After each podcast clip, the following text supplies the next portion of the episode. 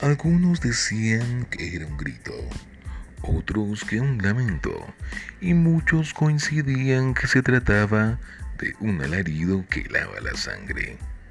Fue así como en la Bucaramanga aldeana de los años 50 fue creciendo el rumor de que en sus calles una mujer fantasmal deambulaba.